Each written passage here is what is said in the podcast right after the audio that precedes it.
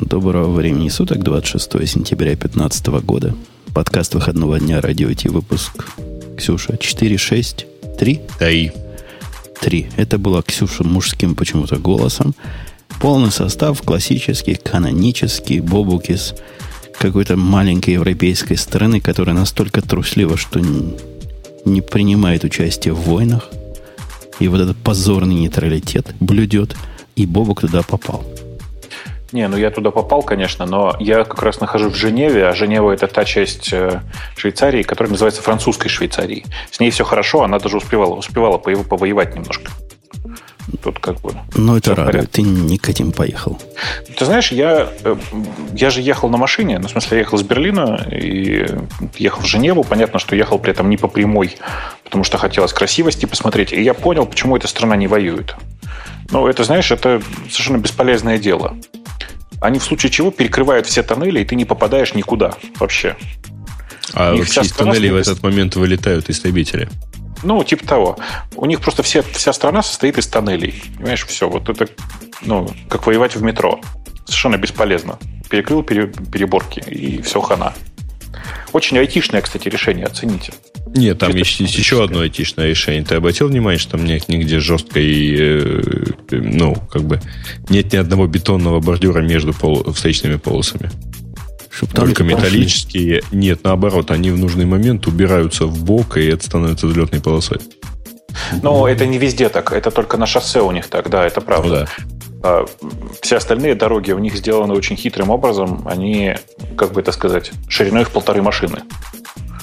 Ну, то есть, если идет хотя бы одна широкая машина, то вторая мимо нее уже не проедет. Ну, ладно, это на самом деле все мелочи. Короче, они не зря не воюют, не воюют они просто нашли хак. Нет, не по-моему, не зря с ними не воюют. Угу. Ну, Видимо, с ними воевать вообще страшно. Безусловно. У нас надо в порядке приветствия прослушать мощный API и потихонечку перейти к позорам этой недели. Ага. Это шоу создано при поддержке Digital Ocean. Digital Ocean – провайдер доступного облачного хостинга. Всего за 55 секунд и 5 долларов в месяц вы можете создать свой облачный сервер в одном из дата-центров, расположенных в Нью-Йорке, Сан-Франциско, Амстердаме и Сингапуре, и управлять им с помощью простой, интуитивно понятной панели управления или воспользоваться пользоваться мощным API. Начните прямо сейчас. Введите промокод радиодефис при регистрации и получите 10 долларов бонуса на аккаунт. Я, кстати, там... так подумываю, да. что нам не стоит перезаписывать этот ролик, потому что а, как минимум увеличивается количество регионов. Там на этой неделе, по-моему, была новость про то, что они в Канаде открывают первый дата-центр. А, а еще они переезжали куском Амстердамского дата-центра, а потом внезапно... А сказали, еще не переехали. Да, да. Они просто в процессе, но там смешное другое. Они говорят, знаете, кажется, мы тот старый дата-центр просто закроем. Очень смешно.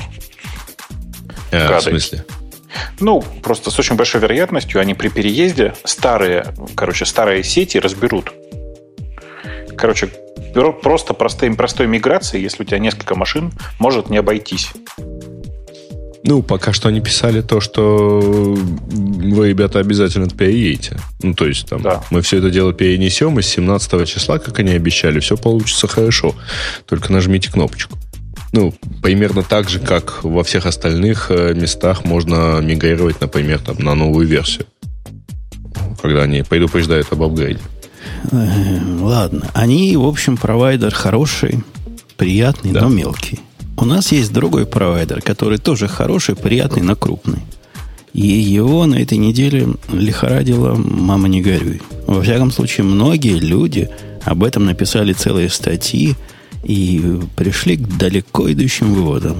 Ваши облака говорят, это не то, и вот еще одно доказательство. Ксюш, про что я намекаю? Про то, что на прошлой неделе сервис DynamoDB Amazon лежал. У них была обнаружена проблема. Это было примерно в 5 часов утра с субботы на воскресенье. Поэтому часть людей, возможно, обычных пользователей не заметила эти, эти проблемы, но те, у кого сервисы и очень важные сервисы, очевидно, все это заметили, ночь не спали и страдали. И все Все, теперь говорят, cloud... на случай. 5 утра по, по, по американскому Pacific времени. Time, да. да, да по Pacific. не только американскому Нет, времени. Два часа а, Pacific Time было. А, ну, по-моему. 5, ну, 5 вот утра статье... Pacific Time в статье сказано, но статье, Ксюша да, рассказывает со стороны внешнего наблюдателя. И я просто удивляюсь, почему Бобук ты не воскликнул, а кому нафиг это Динамо Диби надо, и почему вообще кто-то заметил его Я падение? тоже ждала, что сейчас Бобук сейчас это скажет, но почему-то нет. Я же сказал, мне сложно кричать с таким диким дилеем, который у меня сейчас. Но по факту, конечно же, ваша Динамо DB, DB никому просто не нужна. Кроме да, Netflix, ну, там, и, никто там не и C2 потом задело. Проблема, проблема в том, что Dynamo DB это, по-моему, официальная отмазка. Они, видимо, выбрали регион, который своего сервиса, уй, кто-то стучится, который наименее интересен окружающей публике, и начали на него ввалить все шишки.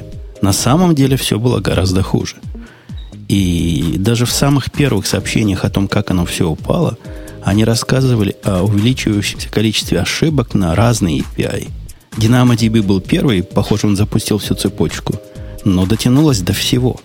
Ну, то есть я до думаю, всего вообще почти. Почти, почти деле, до всего. Я думаю, что причина очень простая, с очень большой вероятностью. Это значит, что у них э, их, собственно, EC2 используют для чего-нибудь DynamoDB. Понимаешь, да? Нет. Падали сервисы, которые с DynamoDB не связаны вот вообще никак, на мой взгляд. Возможно, метадата, как, это, который, какая-нибудь в DynamoDB хранится, хотя я сильно сомневаюсь, что ошибки к EBS, ну, то есть к их сториджу, к дисковому, блоковому сториджу, хоть как-то завязан на Dynamo. Route 53. Ну, Route 53 легко мог весь в динаме лежать. Мог, мог лежать, да. Ну, в принципе, S3. Но S3 и Dynamo, ну, прямо сомневаюсь. Они как-то исторически в разные периоды создались. И когда эти красавцы говорят скромно в консоли в своей про ошибки, увеличено количество ошибок API, rate of API errors, так это знаете, как надо переводить? Ну, типа, процентов 50 сообщений ваших и запросов падает, если повезло. А если нет, то все. Да. Вот, вот такие вот странные. И, и проблемы были не, как они говорят, вот один день, и все, и больше не было – Врут собаки. Проблема была и на следующий день. Не в таких масштабах, но как раз меня ударило в понедельник. Это воскресенье началось, а в понедельник... В воскресенье я, конечно, увидел, как uKeeper просто умер, поскольку он живет поверх Динамо. Вообще умер. То есть там процентов 80 запросов повисало, повторялось и, и туда-сё. А в понедельник меня ударило таким краем лепестка увеличение проблем с S3 те инстансы, которые сильно S3 дергали, стали это делать медленнее. И тут, знаешь, любопытный side effect. От того, что там внутри есть повтор запросов, практически у всех нормальных функций, которые API дергают, должен быть повтор запросов. Это увеличило загрузку процессора. И догадайся, к чему привело. Мы за час съели все кредиты, которых нам на день хватает. Простите, да. Как-то я не думал, что все упрется в деньги. О, кредит, неожиданно было. Ну, кредит, оно деньги, но кре, тут кредит это от этих бурстабл инстансов. И я с ними связался, потребовал сбросить. У них часа два заняло это, сбросили. Ну, не обсуждали, может, на этом зарабатывать. Ну, в общем, в общем, фигня. Фигня была, хотя масштаб проблемы я бы не стал преувеличивать. Ну да, падает, но все падают. Ну, ну, это падение, это, наверное, самое крупное падение за три года. Если бы все остальные падения были такого характера и такого масштаба, я бы, пожалуй, не особо волновался и спал спокойно. Слушайте, но ведь вообще эта неделя, она такая была очень странная, потому что, смотрите, падал Skype, э, лежал какое-то время Facebook и Messenger – лежал Amazon. Что еще лежало? Так, если Skype. А, Skype ты уже пере- Skype сказал самым первым. Представляете? Ну вот как это вообще? Слушайте, а как вообще... Что со скайпом-то было? Я как-то ну, не успел обратить внимание, я им не так сильно пользуюсь. Microsoft ничего не говорит по этому поводу, но что физически было заметно снаружи. Очевидно, были проблемы, связанные с авторизацией пользователя. То есть, если ты уже был авторизован, и твой получатель тоже был уже авторизован, то проблем не было. А, подожди. А, а, то есть, если ты э, там все это время был в онлайне, то все окей, да? Да, но тут есть еще один момент. А еще отпали напрочь почти у всех, ну, тоже не у всех, но почти у всех, все peer-to-peer сообщения. То есть по непонятной причине Skype перестал посылать сообщения peer-to-peer. Отсюда, знаете ли, много конспиративных теорий возникло, но тем не менее... вот ставили. Угу. А, ну, возможно, да, возможно. Не SORM, SORM 3 вместе с NSA. Ну, в общем, короче, с скайпом было довольно странно. А, если учесть, что скайпом большая часть людей пользуется в основном... Оп. Похоже, вот 200, 200 килобит. килобит вышли. Вот он переконнекчивается. Я пока отвечу на замечание о том, что когда Азур падает, это позор, а если Амазон, ничего бывает. Да не совсем так. Мы просто тут давно сидим, и мы знаем, что такое, когда Амазон падает с большой буквы «П» измученный тем опытом, когда падение это действительно падение, когда кричать действительно стоило кричать, мы просто сравниваем, ну, фрукты друг напротив друга. И понимаем, что, ну, не самый это страшный случай, который тут произошел. И опять же, как практики, а не теоретики, в отличие от того же Азура, про Азур мы можем читать только из чужих уст. Потому что никто из разумных людей этим не пользуется. Да. А, а здесь мы понимаем, к чему привело. И я прекрасно понимаю, что падения, о которых не кричат на всех углах, бывают иногда гораздо более жесткие, гораздо более опасные и гораздо более калечащие. И о них мы говорим. А в этот раз, ну, было падение. Но ничего из ряда вон, я бы сказал. Хотя, конечно, позор. Они говорят, у нас э, Динамо три года работала 100%, вот конкретно 100% аптайм, а тут подгадили. Ну да, хорошо бы не гадить. Ну, не получ... пока не получается. Бобук вернулся во время моего отвлекающего спича? Ну, мне кажется, что да. А, нет, да. Да, да, слышно тебя, да. Но вы имеете в виду, что я сегодня весь день так буду, потому что это Швейцария, Всю ночь хотел сказать. Страна. Да. Всю ночь ты начинал, что скайпом в основном пользуются, и тут тебе за кулисы не дала этого сказать. Ага, пользуются в основном скайпом для звонков, как вы понимаете. А я при этом еще и плачу им за звонки. И вот я не знаю, может быть, на них надо как-то в суд подать, потребовать с них денег за простой. Потому что по некоторым подсчетам простой достигал 12 часов. 12 часов аутейдж, представляете? Да, кстати, в нашей предыдущей теме Amazon отказывается назвать эту проблему аутеджем и говорит, что это сервисные работы, которые а, повлекли а ты, минорные проблемы. А ты как им платишь э, за там, абонемент какой-то и так далее? А, а? Абонемент, да. Я им плачу за Skype in, Skype out, э, включая номер Тал- и всякую Талончик покупает. Нет, да. там, там же смотри, то есть если ты оплачиваешь только стоимость собственного звонка да, со, на скайпауте, то это, ну, ну, ты не смог этого сделать, но и деньги себе не взяли. Не-не, естественно, но я же плачу им еще за скайпин. За номер. Окей, падали, падали. Давайте о хорошем. О хорошем? О хорошем. Поднимались. Что в этом хорошего? Ну, хорошая, следующая новость хороша, наверное, для любителей андроида. А Ксюша нам расскажет о позоре э, э Apple. iOS, App Store страдает от еще одной атаки – что это Нет, такое? это вообще? первое, на самом деле. Ну, кстати, куда-то делось это Почему-то, да, у нас нет этой ссылочки. А, ну ладно, на самом деле все же знаем о чем. Ну, Ксюша да, знать должна там, о чем. Там, по-моему, я бы не сказала, что прям кто-то сильно страдает. Это пострадали девелоперы, которые скачивают Xcode из каких-то странных мест.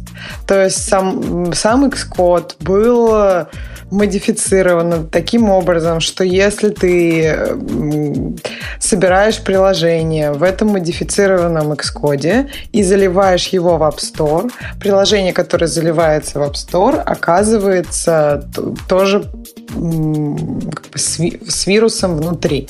И когда оно устанавливается пользователем, соответственно, э, вирус продолжает, насколько я помню, он там собирал данные и в общем-то, в принципе, приложение не может сильно много чего сделать, э, даже уже оказавшись на твоем телефоне, потому что оно в сэндбоксе. Но мне кажется, это показывает все-таки не очень невысокое качество проверки приложений, потому что очень странно. То есть приложения заливаются из Xcode, который модифицирован, и приложения проходят ревью Apple и, и дальше выпадают на устройство пользователя из App Store. А, подожди, у меня вопрос от внешнего наблюдателя. Э, ведь Xcode это бесплатный продукт, а он модифицирован кем-то, я понимаю, зачем. А зачем кто-то его загружал из странных мест? Э, спроси об этом у китайских девелоперов. Это вообще история очень про Китай. То есть это ну, нигде больше, ни из какого другого места не поступало э, приложений э, с с этим вирусом. То может, есть... может, великий китайский фаервол блокирует э, Apple Developer сайт? Нет, нет, ну а как нет. они Я думаю, может быть, просто переложили в, э, ну, то есть, типа, скачай у нас быстрее, потому что Apple аж где, а тут вот с китайского сервера. Да нет, ребят, все сильно проще. Обратите внимание, когда это произошло. Во время, когда у тебя, когда ты пытаешься разрабатывать беты приложений, в смысле, когда ты работаешь на бете iOS, например, у тебя есть два варианта. Либо ты оплачиваешь полный аккаунт разработчика, и тогда ты платишь 100 долларов. С этого лета это не обязательно. Девелоперский аккаунт, разработчик, это можешь разрабатывать на устройстве абсолютно бесплатно. Если ты, бы это была ты, история ты сейчас, год подожди, назад... Подожди, подожди. Эй, не, не, не, ты говоришь про бету. Ты сейчас, ты сейчас не про это говоришь. Э, X, бету нового Xcode нельзя было скачать без оплаченного аккаунта. Понимаешь? Мне кажется, что... Тебе кажется, я проверял. Ты Точно тебе говорю. Именно не, в этом подождите. году ты проверял. В этом По-моему... Нет, подождите, а, ребята, Xcode, э, бета Xcode всегда внутри мембер-зоны. Ты мог подписаться на бету да, в публичном месте, но это, это означало, что у тебя... Не-не-не, это означало, что у тебя бета iOS на устройстве. Это не означало, что у тебя Xcode от этого появлялся. Это не ну, для а девелоперов бета. Еще раз, X, бета Xcode доступна только в мембер-зоне. Мемберзона не обязательно платная. То есть ты можешь быть в мемберзоне... В смысле? Ну, ты можешь завести аккаунт и не покупать никакой. У тебя все ну, равно будет да, ты можешь получить максимум новую бету-версию Safari. Потому что только она бесплатна. А iOS и macOS, они у тебя платные, 99. Ксюш, я просто, я почему так уверенно говорю? Потому что я сам столкнулся с тем, что у меня появился старый сертификат, и типа я какое-то время за него не платил, а потом мне захотелось скачать свежую, бету свежего Xcode, потому что у меня был Эль Капитан в бете, и мне нужно было собирать новое приложение. И в результате мне пришлось заплатить эти долбанные 100 с копейками баксов за то, чтобы скачать новую версию Xcode. Я подозреваю, что китайцы поступили сильно проще. Собственно, Они так же поступали многие люди до, до того, если помните, когда первый раз начали в появляться всякие developer preview, то появился сайт, например, ну, было несколько сайтов, там, типа, как этот, iDZL, или, ну, что-то такое. imadzone.dl, ну, imzdl.com. Да, да, да, э, где вот эти сам, да, где вот эти самые беты выкладывались. Ты прямо сейчас там можешь скачать бету iOS 9.1, например. Ну, видимо, да, экономили. Просто, наверное, да, мне немножко трудно говорить про, про то, когда ты не в мембер-зоне, потому что, наверное, не... Не, я не, просто не. знаю, что теперь ты можешь девелопить на девайсах, и тебе не обязательно для это этого правда. платить деньги. То есть, ну, я понимаю, что это немножко другой вопрос. Это ты девелопишь с релизным софтом. То есть, ты да. считаешь... Подожди, но у тебя не сходится, знаешь что? Что э, из бета Xcode ты не можешь залить в приложение в App Store. А зачем заливать-то? Так они, ну, проблема была с тем, Дорогая, что но все же, все же смотри, да ты, нет, ты ну... забываешь, это Китай, смотри, Ой. это Китай. Угу. Разрабатывает одна сотня человек, а заливает другой. Миллиард. Так, подожди, проблема у них там в том, что они заливали из Xcode, который... Или ты, ну, ты хочешь сказать, Нет, что не, они, они, ну... в бета Xcode, который был... В общем, в этой статье нет ничего идентифицирующего про бета. Там, по-моему, все было про релизный Xcode. Поэтому... Я просто к тому, что это очень похоже... Ну, там же главный вопрос, зачем скачивали с, с другого какого-то зеркала? И типа ответ единственный, который у меня есть, он вот такой. Ну, ответ интересный, но я не уверена, что вот сходится, потому что там же проблема была в том, что они заливали, ну, то есть они собирали и заливали из Xcode в App Store, и, и как бы ты не можешь из бета Xcode, то, что собрано с бета Xcode, не примет App Store. App Store скажет, собрано... В смысле? Ты, ты, ты сейчас что-то это самое. Но смотри, если ты уж скачал бету неизвестно откуда, то очевидно, что ты релиз качаешь потом оттуда же. Чего, в чем проблема-то? А, а ну ты то есть... Просто к тому, считаешь, что это произошло вот только-только, видите? вместе с релизом iOS 9, по сути. То есть я уверен, что они просто скачивали новую версию Xcode с неизвестно каких зеркал. Ну, в общем, у Apple была немножко, на мой взгляд, немножко странная реакция на это. Они выпустили тулзу, которую ты можешь проверить свой Xcode. Мне кажется, человек, который скачивает Xcode из непонятно откуда места, то есть когда это можно скачать все ну, честно с сайта Apple или из э, App Store, который у тебя на Маке, ну то есть, ну, Mac App Store, то есть совершенно непонятно, зачем этот человек вдруг пойдет и будет использовать тулзу от Apple, чтобы проверить свой Xcode. Ну, как бы, окей. А пока мы все здесь собрались, Бобок, у меня к тебе вопрос. Совсем из другой параллели. Так. Я беру на работу питоновского программиста. Ну, раздумываю над этим. И один из программистов, который ко мне пришел, я его по прошлой жизни знаю, он был таким забубенным C++шником.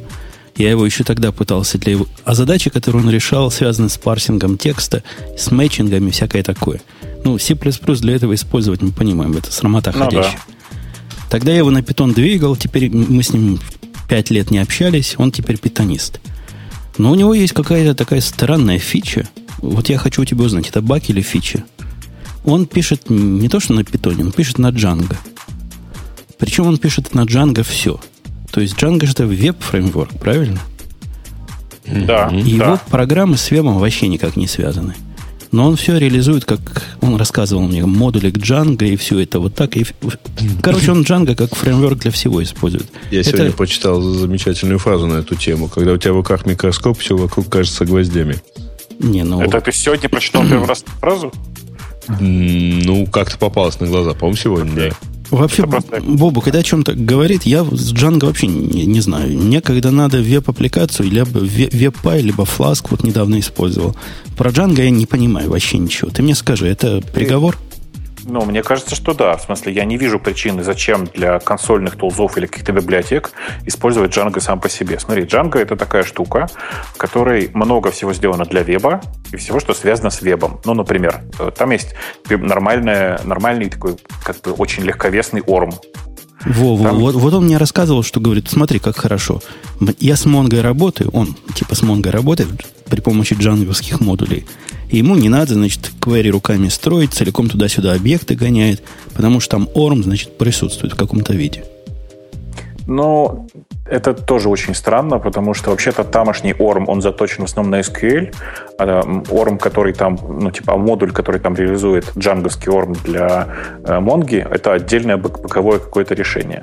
Короче, я бы на твоем, на твоем месте ему запретил на, на Django писать, Потому что если у тебя задача связанная реально там, с парсингом и там, с паттерн-матчингом, с каким-нибудь еще с чем-то, то это без всякого джанга прекрасно делается, конечно. Я тоже в эту сторону думаю, но посмотрим, удастся ли мне убедить его, что Django не, не, это ну, не совсем наше все. Ну, понимаешь, это как, блин, как бы это сказать-то?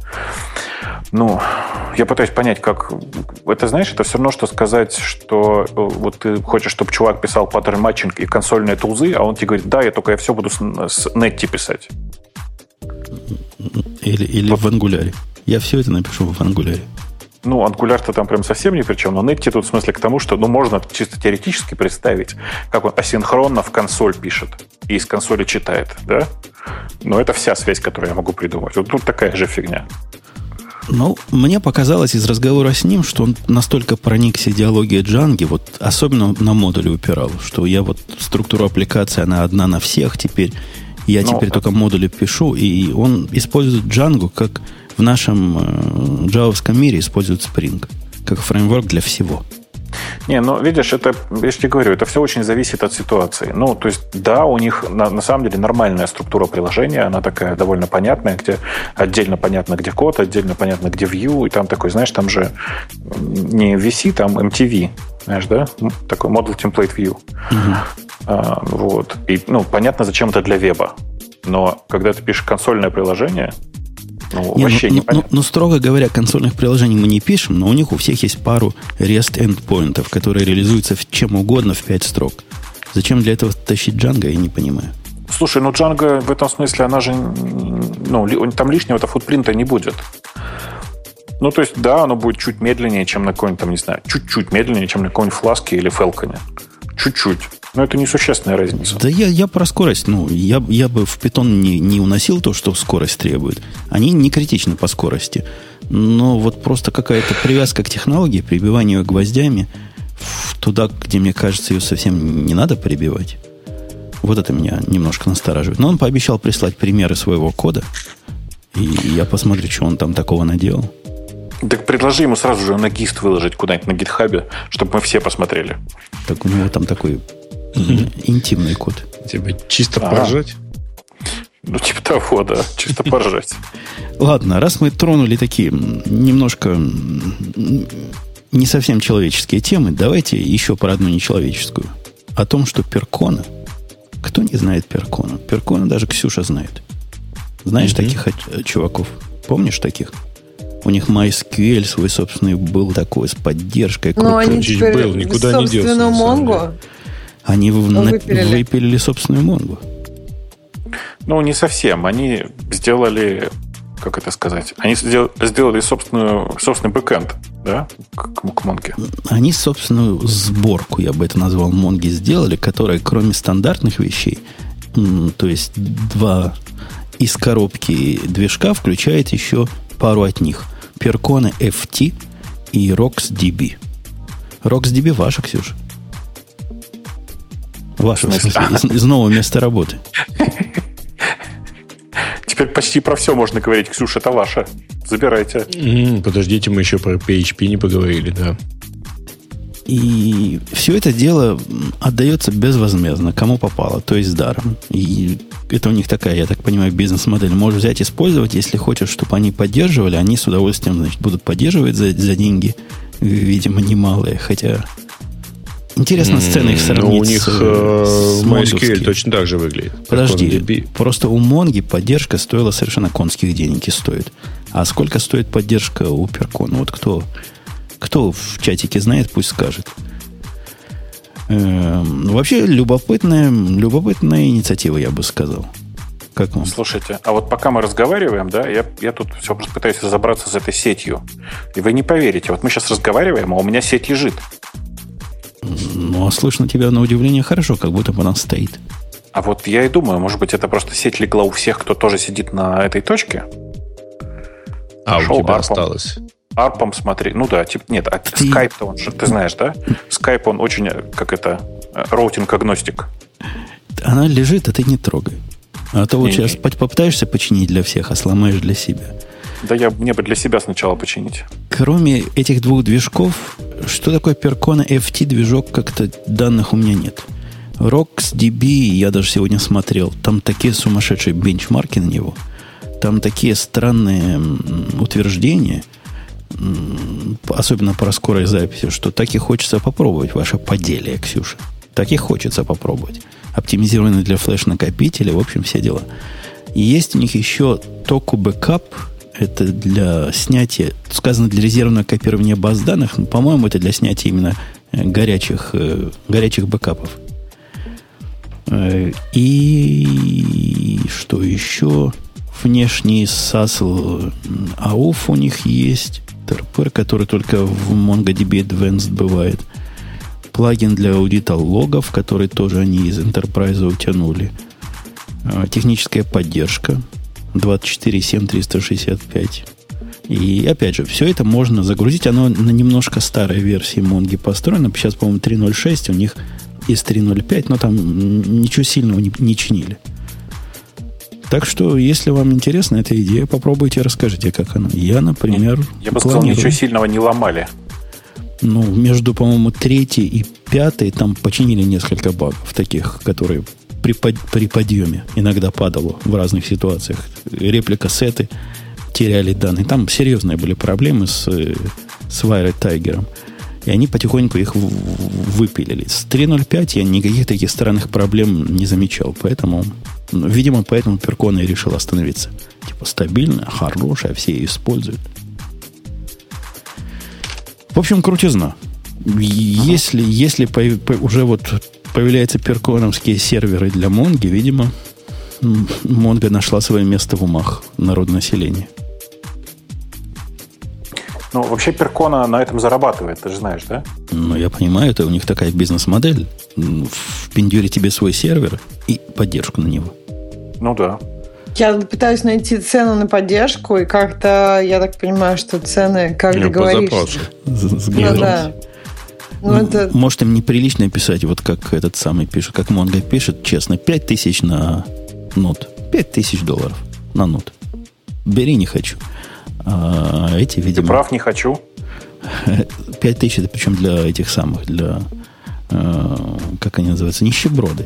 Для крутых пацанов 7,5 тысяч. Золотая поддержка. Золотая молодежь, блин. Да. Окей. Давайте дальше. Какая тема на кого смотрит, тот в нее пальцами ткнет. Например, ты, Бобок, во что тыкаешь? Не, а что я-то? У меня темы закрыты. Ну, а что у тебя темы закрыты? что я их открыть, ну, я, потому что я обновлял. Боишься. Окей, окей, я за Бобука. Если бы Бобук был, он бы ее выбрал. Если бы Бобуки Чувак, который писал KVM, ты с ним знаком? У вас же там в Женеве все собрались. Этого чувака не было? Да, да. Нет, этого чувака не было. А ты, Ксюша, знакома? Он вполне может в, вашей, в вашем районе, на вашем районе тусоваться. В каком из ваших ты имеешь в виду? В новом. Короче, чувак из KVM, который, видимо, известный эм, Ави Кивити, он переписал Кассандру на C++. Ну, не совсем на C++, не совсем Кассандру, не совсем переписал, но, в принципе, его новая система называется ScyllaDB, я думаю, это, да, произносится? Scylla, как, которая она действительно C++ написана поверх какого-то фреймворка, о котором я раньше никогда не слыхал для реактивного C++ программирования. И surprise, surprise, 10 раз быстрее работает, чем Cassandra. В 10 Но... раз. Не, нет, up to 10. До 10 раз. Ну, в каких-то случаях в 10 раз его делает. А, между тем, простите, что я вот так в прямом эфире вам рассказываю о происходящем. Между тем выяснилось, что у роутера, который сейчас раздает мне Wi-Fi, а, который Дефолтный отвечает... пароль. А, ну, как ты думаешь, какой дефолтный? А, ну, админ, логин. А пароль? А пароль, наверное, тоже админ. Или админ, или паспорт. Вот зараза. Ну, то есть вы были умнее. Конечно, админ-админ, но я перебрал все. Сначала логин и пароль от точки доступа. Потом я еще что-то думал. Оказалось, нет, админ-админ. Все как обычно. И что говорит роутер? Ну, роутер говорит, что вроде бы все в порядке, но я сейчас тут просто на всякий случай всех остальных забаню, и все будет хорошо, мне кажется так. Злобный русский хакер, ну. Меня интересует мнение коллег по поводу... Это вообще что такое? Каким образом можно переписать один продукт э, на другой продукт? Но ведь мантра, что мы его на C++ переписали, это же просто куром насмех, нет? Почему? Ну, Но... Ну, переп... мы берем программу на Java, переписываем ее адекватным образом на C++, и программа становится в 10 раз быстрее. Тут либо, либо они нам врут, либо программа на Java была очень плохая изначально, либо ну, то, что слушай. они написали, какая-то специальный случай, который можно было и на Java переписать. Не в 10 раз, но в 8 раз быстрее. Ну, я, скорее всего, так и думаю. Думаю, так и было. Ты же понимаешь, что, э, что на самом деле произошло. Есть байткод интерпретер с just-in-time компиляцией, которая называется JRE, ну, в смысле Java Runtime Environment. Он всегда будет медленнее, чем супер качественно написанная плюсовая программа. Ну, просто по определению. В 10 раз. Ну, конечно, не в 10 раз. Я просто к этому и веду. Что очевидно, если это произошло в 10 раз, то ответ может быть только один. Чуваки там у себя что-то такое сделали не то. И, очевидно, чувак, который его переписывал, просто нашел, что не то, и переписал правильным образом. Вот и все. Ну, история эта вызывает большое бурление э, умов в том плане, что какой ваш Java отстой и как все круто на C++. Я бы не спешил с таким выводом. То есть оно, может, действительно наша Java это унылая гуана, а ваш C++ это круто. Но 10 раз, и тут не сказано в up to 10 times, тут сказано в 10 раз, понимаешь? Is 10 times better. Is, понимаешь? Ну, То да. есть конкретно утверждает в 10 раз быстрее. И я бы поостерегся делать далеко идущие выводы из этого. Хотя, конечно, прикольно. Да. Ну, короче, что-то все-таки... Мне кажется, что чувак просто что-то на это намудрил. Другого варианта у меня нет. Ну, там дальше идут далеко. Какой, который писал это изначально или да, который переписал сейчас? Чуваки, чуваки в Apache, которые сейчас писали ее, всю эту замечательную штуку. Ну, Кассандра не самый, конечно, быстрый продукт. Я ее тестировал давно. Она тогда мне показалась настолько медленной, что вопрос выбора между Монго и Кассандрой, а и Монго тогда была тоже, не дай бог никому, но и тогда она делала Кассандру на моих задачах как стоячую. Что там сейчас в Кассандре? Время-то идет, я не знаю, но вот настолько медленной, ну, я не помню, чтобы это было вот так медленно, что прямо в 10 раз ускорить казалось резонным и ожидаемым результатом от переписывания. Народ тут идет далеко. Выводы уже строят такие, уже строят, э, сколько можно сэкономить. Вот если вот эту Э, с целью взгромоздить на ваш э, AWS систему, и вам же теперь в 10 раз меньше нодов надо, или в 10 раз менее мощные ноды надо, в общем, уже считает деньги широкими жестами. Не спешите пока. Не спешите, хотя, ну, многообещающее начало. Да? Да. Все согласны. Ну что, Грей, на тебя тема смотрит какая-нибудь из нашего списочка верхнего? Ты знаешь, э, на меня вот что-то я тут не вижу темы, которую хотелось бы обсудить. Это про то, что у а, BlackBerry вышел андроидный девайс. Вот прямо актуально эти, Black, во-первых, BlackBerry, во-вторых, андроидный девайс. Вот интересно, вышел. это уже совсем все, это последний раз обсуждаем, или оно еще потрепыхается? А, а, оно нас, на, настолько, по-моему, мало интересно, что даже в темы не попало обоз, оборзенное море. Нет, это, это оно тебе не интересно, так сказать, э, подобные эти вещи, Портос, говорите о собственных то есть есть какая-то такая особая тусовка таких подземных жителей, которые спят и видят новости про BlackBerry прочитать. А там фоточка есть? Ты кинь куда-нибудь. Мне кажется, это просто там, посмеяться. Там есть фоточка, там а, большой такой вот, ну, правильный как бы телефончик э, с экранчиком, и под него выдвигается э, клавиатура. Причем натуральная такая клавиатурка. Вот. Э, такая красивая-красивая. А, сейчас, подожди, я найду этот. А, ой, это, это у меня почему-то старая статья про, э, про BlackBerry. Ну, сейчас, сейчас найду и кину. Чисто чтобы пожать. Ну, ладно, давайте тогда другую тему. Ксюша, а на тебя тут тема должна смотреть. Тема о том, что э, Пебле, Пебле угу. выпустили женские часики, но называют это юнисекс. Как это женские часики? По-моему, это наоборот, типа для тех, кто любит такой официальный стиль одежды. Я думаю, для, жен... для женской руки они будут великоваты. Нет? Ну, они, конечно, будут великоваты для любой руки. Но вид у них очень либо женский, либо гейский. Потому что тонкие? Или почему тебе кажется, что они гейские? Ну, прежде всего, пару слов, чего они сделали-то, расскажи. Да, они сделали кругленькие часы. То есть раньше все часы Pebble были достаточно прямоугольные, то теперь они сделали кругленькие. Это все И тот же Pebble. Там самое главное не в, не в том, что они кругленькие, Тонкие. а в том, что у них постоянно включенный, э, ну, у них, в общем, э, внешний вид полностью обычных часов. Вот. Ну, да. Внешний вид у них полностью обычных часов. И непонятно, зачем тогда мне нужен этот Pebble-то 250 долларов, э, а не обычные часы. То есть, если честно, я не очень понимаю вот концепт. э, Ну, то есть, я понимаю, что здорово, э, что они живут без зарядки очень долго.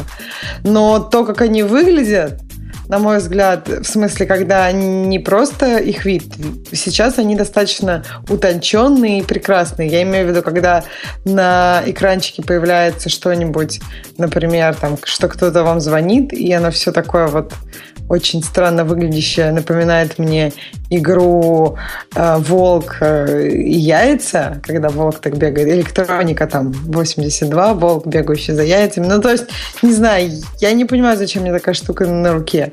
В принципе, разница с, с часами от Apple, если у вас телефон, э, если у вас iPhone, разница 100 долларов.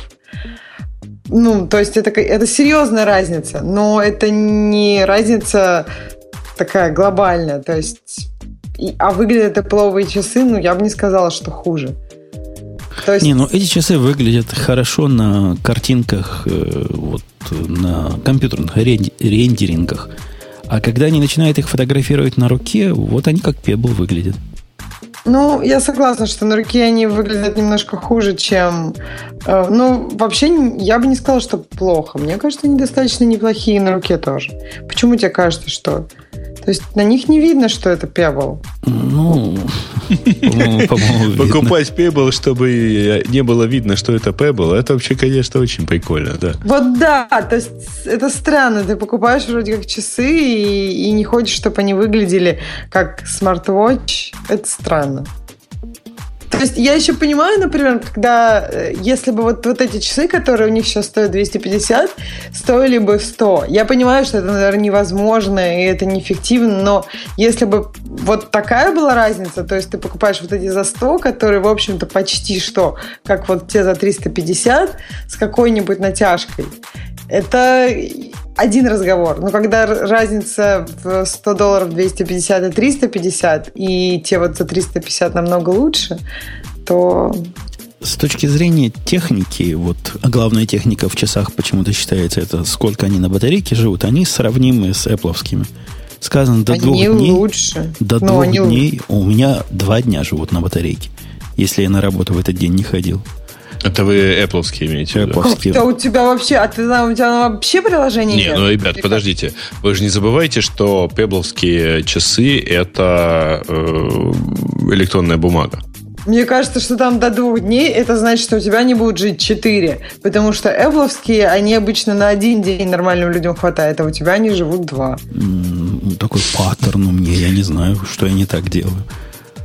Ребят. Я не знаю, у меня больше одного дня, ну, при нормальном активном использовании они у меня не жили. При том, что я убираю, например, телефон в карман хотя бы на какое-то время, пока я, например, веду машину, или пока я иду куда-нибудь, или просто, ну, то есть я его не... Короче, Женя, ты что-то делаешь неправильно, они у тебя долго работают. Так это... Виноват. Здорово, здорово. Исправься немедленно. Научи меня, что, что мне надо делать, чтобы они у меня работали так долго. А, ну, во-первых, покупаешь хаммер. Не, я думаю, во-первых, мне надо выключить все нотификации и, ну так, сделать так, чтобы, ну, хотя у тебя же, у тебя же там твиттер, рабочий. У меня включены все нотификации, которые мне у интересны. Него, то, то есть только ошибки компилятора, да? Нет, у меня и, и хип-чат сюда пишет, когда надо, и твиттеры всякие, и, и новости туда приходят и разные прочие ну, глупости. Не, у меня вообще, у меня туда приходило только, э, только сообщения, звонки и почта. То есть это было очень, ну, не вся почта. И это было, то есть никакого твиттера или каких-то прочих там у меня не было. Но все равно садились... Ну, Мы настолько не незаметно потеряли Бобуга, что сами этого не заметили. Нет, ну, вообще-то заметили, конечно. Ну, ладно. Э, если... А как его вставить обратно? Он, видимо, в дауне. А, Ну, нет. ну, я не знаю, наверное, его не вставить обратно, если он в дауне. Окей. Или ты ставить. И... А ты пингни его там, Сереж, пингни его там. Он вообще не да, в дауне. подожди, а почему я Умпутуна ищу? Да, а, действительно, не ищу Умпутуна. Кстати, к нам сегодня... У него, значится, отсутствие. Это к значит... нам сегодня ну, обещался прийти человек из JetBrains, чтобы ответить достойно на мой наезд в прошлом подкасте. Вот прямо конкретно ответить, но не пришел. Пообещала прийти на сеновал и даже с кузнецом не пришла. Нехорошо. Ну, в следующий раз как раз у нас будет, от, будут отсутствующие, и придет кто-нибудь и развлечет. Публику хорошим срачиком. Господи. Нет, я, я, я не думаю, что надо наезжать на бедных JetBrains. Угу. А что касается... Слушайте, ну, э, Бобук вообще значится в онлайне, но отсутствующим. Может, так у него же будет найти? join call. Он за... сможет заджойниться. Должен, должен вернуться, если его раутер позволит. Watch OS 2, которая угу. вот вышла сейчас, я от нее ожидал... Вообще ничего не ожидал.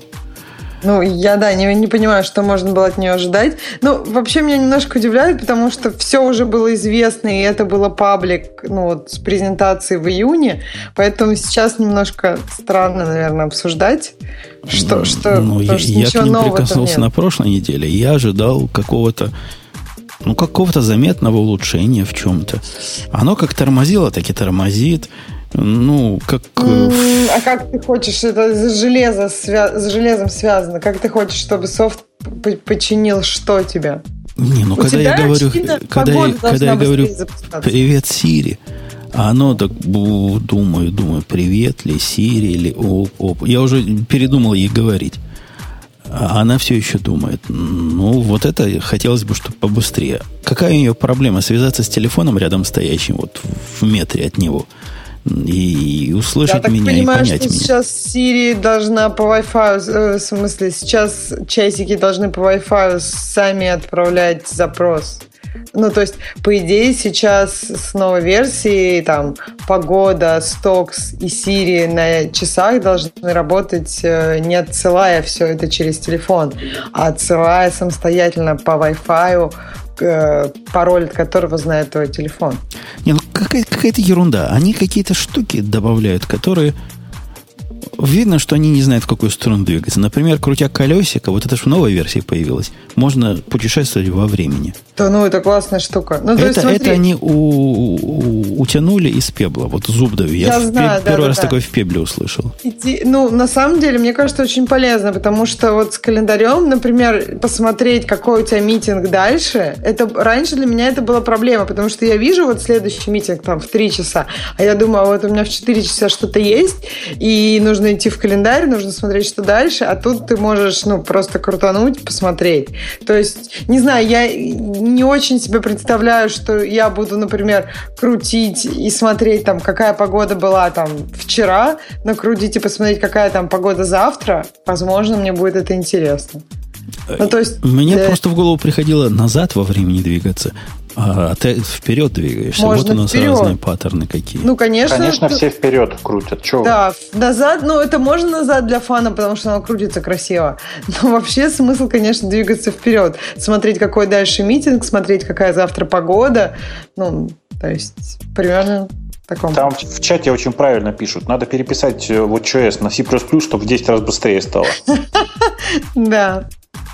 Я думаю, это, это правильно. И сейчас оно на Java написано, что ли? Нет, оно сейчас написано на Objective-C, но это тоже тот еще тормоз. Ну, я не думаю, что там мало кода на C++. Может, я вас сейчас расстрою, переписать. Расстрою, но на C++ там достаточно много кода, поэтому вряд ли получится переписать на C++ и получить 10 раз быстрее. Ну, иди знаю. Убрать откуда-нибудь слип, как правильно нам подсказали в чатике, и начнет работать как человек. Батарейку, правда, выжечь за 3 минуты, но будет как человек работать. Бобук, а ты с часами ты нам хвастался или нет? Если ты в Швейцарии, у тебя должно быть Apple Watch. Нет, если я в Швейцарии, у меня тоже быть не Apple Watch, а нормальные швейцарские часы. О, кстати, а как тебе моя идея купить себе... Я же на часы подсел, то есть я нашел Apple ремешок? Watch. Нет. Купить себе смарт-вотч швейцарский, вот этот, который тысячу долларов стоит. А это который? Helvetica чего-то там такое называем. Мудин, Мадин, что-то как-то так называется. Ну, название так себе, мне кажется. Название еще Helvetica. Да, я догадаюсь. Mondaine? Mondaine, да, наверное. Mondaine Helvetica, который. Ну, я их не видел еще, я их посмотрю и тебе скажу, стоит или нет. Они выглядят прямо круто. То есть они выглядят как часы. Не как Apple Watch. И при этом какой-то там smart в них есть, все дела. Что в них smart такого? Я сейчас на них смотрю, обычные часы вроде, ну, прилично ну, выглядит очень. Видишь, какой-то smart там, говорят, есть. Оно умеет какие-то слова писать на экране. Не, на экране она ничего писать не должна. У них там даже экрана нет. Куда оно пишет, интересно? Не, мне кажется, оно только собирает данные собирает. Ну, хотя бы это. Мне, в общем, не важно, что оно пишет, лишь бы часы были пристойные.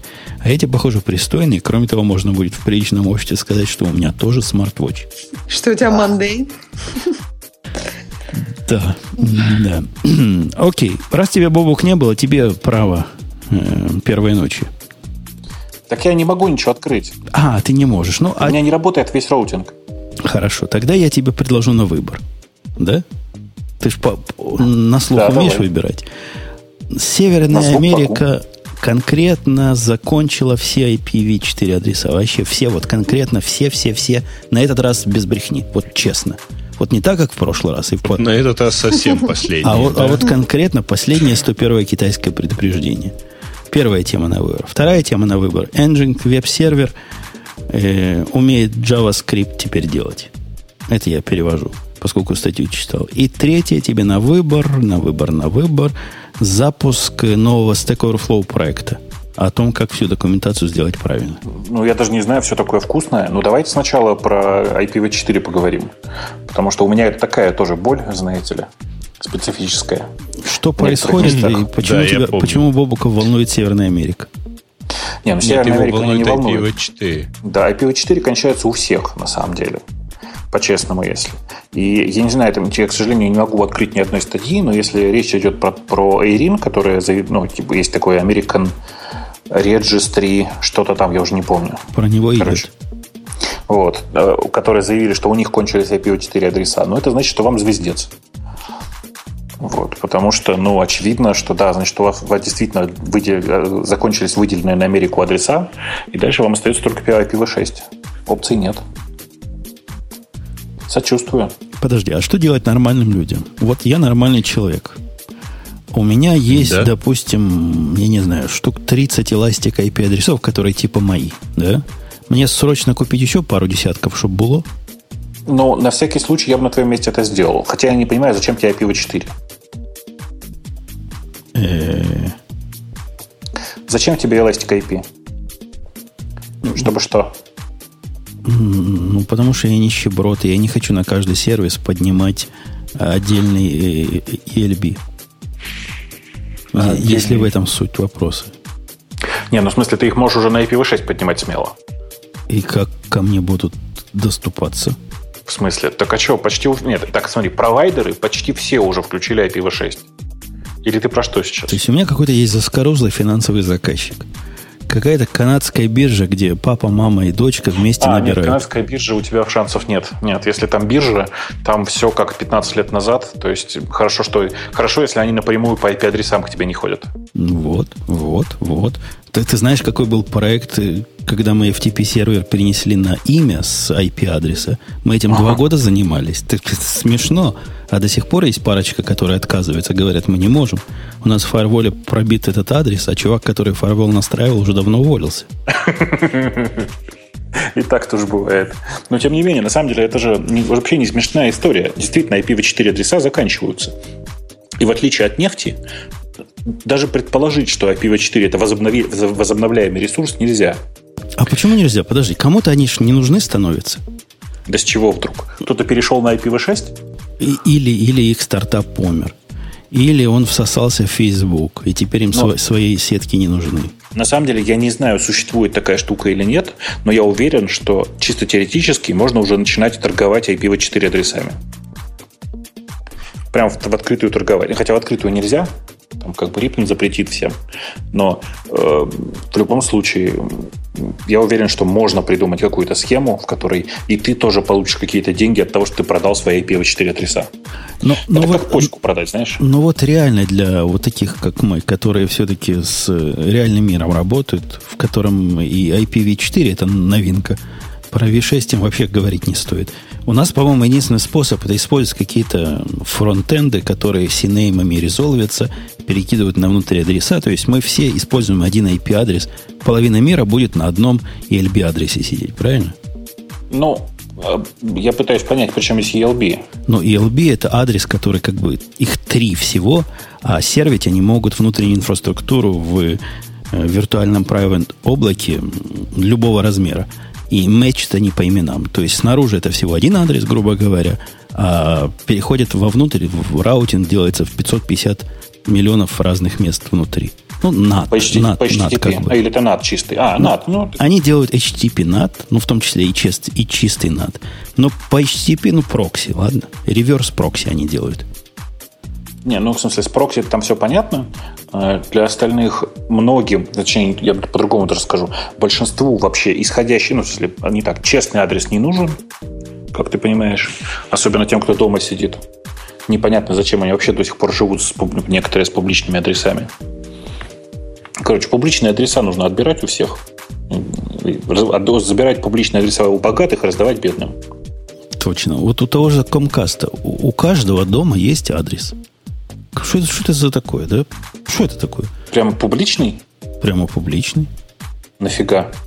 Потому что так у них было спланировано 15 лет назад. Вот ну, он, у да. меня есть, и он не меняется. То есть, если я заплачу чуток, мой внешний адрес будет привязан ко мне гвоздями. Но если я не плачу, он и так привязан ко мне гвоздями. И это настоящий, честный, внешний белый адрес.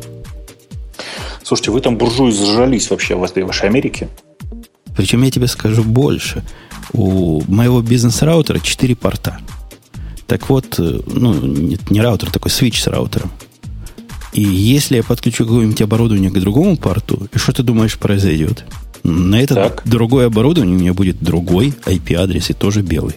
То есть я подозреваю, что у меня сеточка есть на 4 адреса в моем собственном распоряжении. Да. Торговать? Буржуй. Ну, мне кажется, что да. Но вообще-то, если я правильно понимаю текущую ситуацию, это пока нелегально. Подожди немножко. Подкопи еще. Устроим вторичную да биржу IP-адресов. Давайте по-другому скажу. Пока, пока моя рекомендация покупать. Strong, ну, strong buy. Ну, на самом деле просто buy. Я бы даже сказал, что это ближе к hold. Тупо потому, что сейчас текущая диспозиция непонятна. Но в любом случае, мне кажется, что за этим будущее деваться некуда. Рано или поздно все будут, короче, все там будем. Все в IPv6 переедем. Окей. Но на этот раз конкретно, конкретно адреса закончились. Ждите обновлений. Может, найдут парочку забытых блоков.